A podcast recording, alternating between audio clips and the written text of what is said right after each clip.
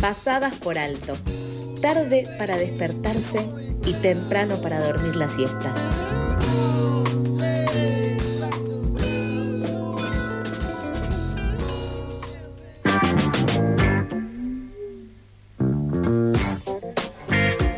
Muy bien, segundo bloque de Pasadas por Alto en FM La Tribu. Lo hablamos hace un ratito, Nico, de que va a subir la tarifa del subte de 30 a 42 pesos. Sí, Yo sí, ayer no sube me tomé todo. un subte. No me tomé un subte porque dije, no, que tengo que ir, que va a ser un quilombo. Tardé más al final. Pero son estas decisiones de la vida que uno toma. Y hablando de Mm, esto, tenemos la nota de nuestro día. El Banco Mundial presentó un informe sobre la desinversión del gobierno de la ciudad en lo que respecta a la red de subterráneos. Sí, el organismo detalló las promesas incumplidas, además propuso que para cubrir los costos se puede masificar su uso, pero la ciudad de Buenos Aires, ¿qué eligió? Subir la tarifa. Subir la tarifa. Estamos en comunicación para hablar de este tema con Beto Pianelli, secretario general de Metro Delegados. Buen día, Beto, ¿cómo estás? Neuwen y Nico al aire de FM La Tribu te saludan. Hola, ¿cómo andan? Bien, muy bien, todo bien. Gracias por atendernos el llamado. Contanos un poquito en breve eh, a qué hace referencia este informe del Banco Mundial que exponen un poco las pro- promesas incumplidas por el gobierno porteño. Sí, eh, nosotros los padecemos, ellos la describen. Así que, eh, nosotros obviamente lo, lo padecemos y lo padecen, es decir, no solamente los que trabajamos en el subte de, bueno, de Buenos Aires, sino los usuarios, o mejor dicho, la gente que deambula por Buenos Aires, ¿no? Si vos dentro de 20 minutos, ya creo que a esta hora, dentro, dentro como mucho, dentro de 20 minutos, si vos querés entrar al microcentro o querés ir para alguno, para, para con la zona del Congreso, desde alguna arteria que venga de- del conurbano, que es lo que sucede todos los, todos los días, casi un millón y medio de personas que empiezan a la ciudad de Buenos Aires a trabajar, a hacer trámites, eh, a realizar su, vida social, eh, es imposible, vas a paso de hombre. Eh, y esto tiene que ver con el tránsito eh, que hay en la ciudad de Buenos Aires, que obviamente lo que denota es la falta de transporte público y del transporte que es por esencia el transporte en las grandes ciudades, que es el metro, ¿no? O el subte, lo conocemos como subte, pero todas las grandes ciudades han desarrollado que es un transporte subterráneo.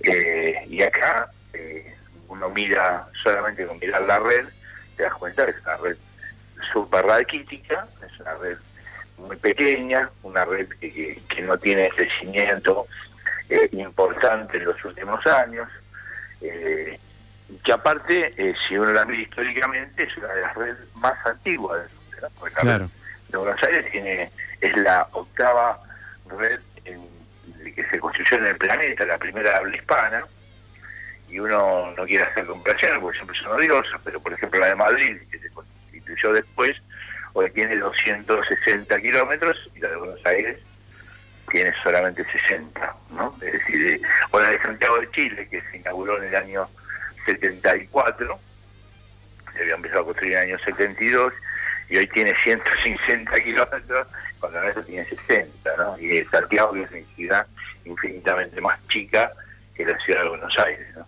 Beto, aquí Nicolás. eh, recién comentabas de que, bueno, eh, nuestra red de subterráneos es raquítica, lo cual es cierto y está más que a la vista.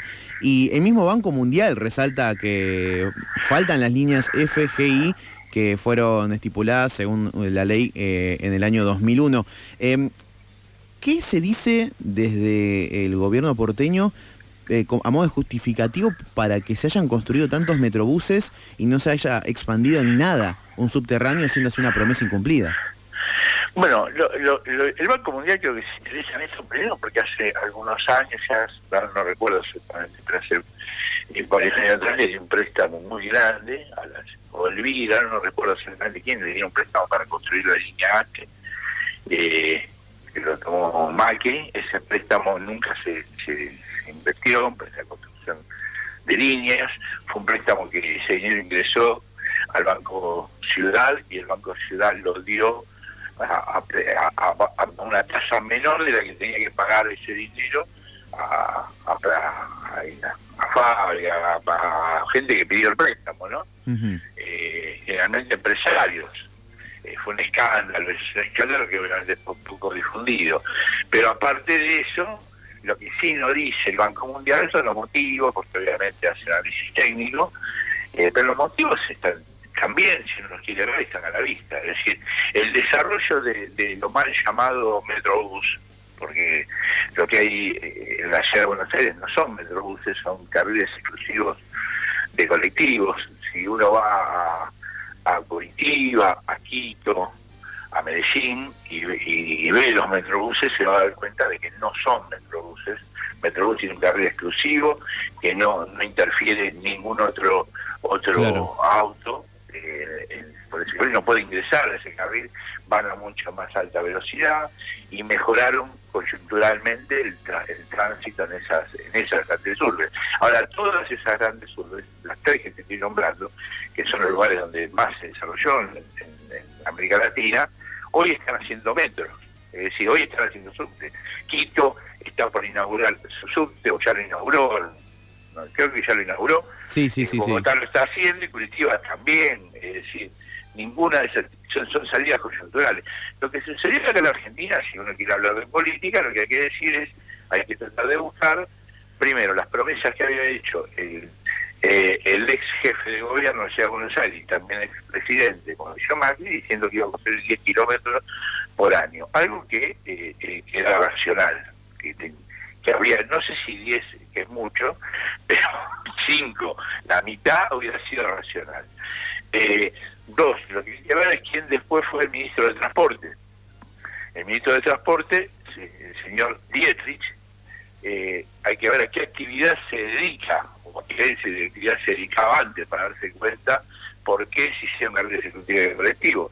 Es un lobista de la empresa Volkswagen, que es una de las carroceras más importantes, o la más importante que existe en Argentina. Es decir, diente, cuando tomó el ministro del Ministerio del Transporte, dijo que voy a hacer eh, eh, desarrollar un transporte urbano eléctrico que, que, las empresas que lo hacen no tienen nada que ver con, mis amigos o a quienes yo represento, o desarrollo un transporte urbano que permita vender mayor cantidad de, eh, de carroceras, de, colectivos. Y fue exactamente lo que hizo.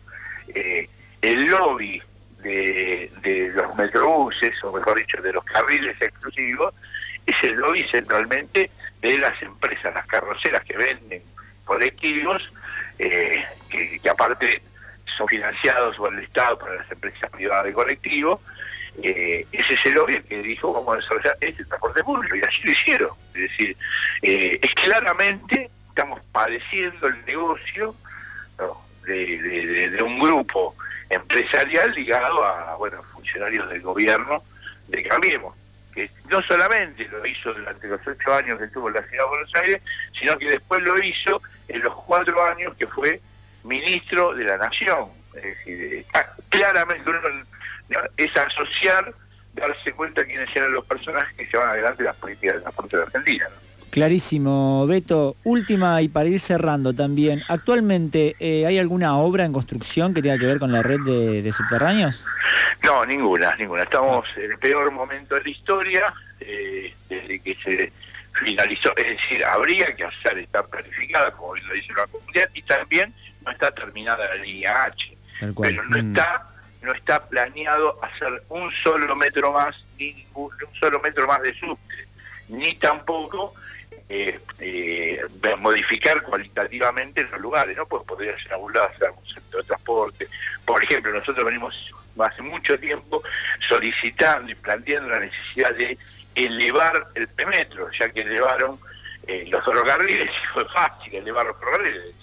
Eh, no, se demostró de que, es eficaz. Bueno, una de las cosas que estamos planteando sobre una línea que ya existe, que es la línea perímetro, para evitar los accidentes, para evitar los choques, evitar todo eso, elevarla. Tampoco se Buenísimo, Beto. Muchas gracias por estos minutos y por supuesto siempre a disposición acá en FM La Tribu. No, gracias a usted, le mando un abrazo. Un abrazo y buen día. Pasaba Beto Pianelli, secretario general de Metro, Metro Delegados, con quien conversábamos acerca del informe que presentó el Banco Mundial referido a la desinversión del gobierno de Horacio Rodríguez Larreta en la red de subterráneos porteña.